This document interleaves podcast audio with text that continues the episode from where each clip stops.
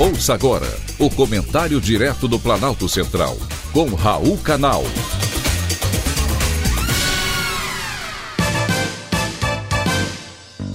Queridos ouvintes e atentos escutantes, assunto de hoje: fim da emergência em saúde.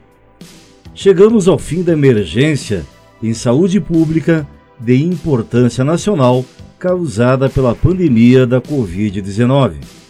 Isso não significa o fim da pandemia mas sim revogar uma série de medidas que valeram durante os últimos dois anos, como, por exemplo, a obrigatoriedade do uso de máscaras em qualquer lugar, inclusive na rua, as regras sanitárias para a entrada de estrangeiros no país e a facilidade para a compra de insumos médicos e também hospitalares e contratação de pessoal de saúde sem licitação. Diante da flexibilização de medidas pelo fim da emergência, o Ministério da Saúde solicitou à Anvisa para que nenhuma estratégia seja prejudicada, como, por exemplo, as autorizações de uso emergencial de vacinas para a Covid-19 e prioridade na análise de solicitações de registros das testagens rápidas nas farmácias.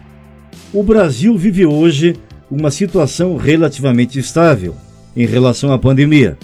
As médias móveis de casos e mortes estão em queda desde o início do mês de fevereiro. E até agora, as aglomerações registradas no Carnaval e a liberação do uso de máscaras em muitos estados e municípios não resultaram numa reversão dessa tendência, com uma piora significativa nos índices verificados. Além disso, a população está praticamente toda vacinada, imunizada. Então, por que não revisar essa emergência? Esse movimento de flexibilização no Brasil acontece na esteira do que foi feito em muitos países da Europa, como por exemplo o Reino Unido, Dinamarca, França e Espanha, que a partir de fevereiro e março começaram a relaxar muitas das políticas públicas de saúde que marcaram 2020 e 2021.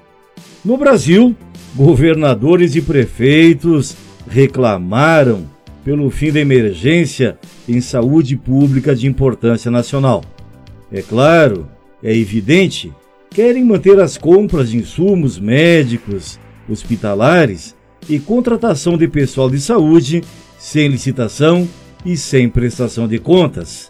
De uma forma geral, a medida foi boa para todos. Foi um privilégio ter conversado com você.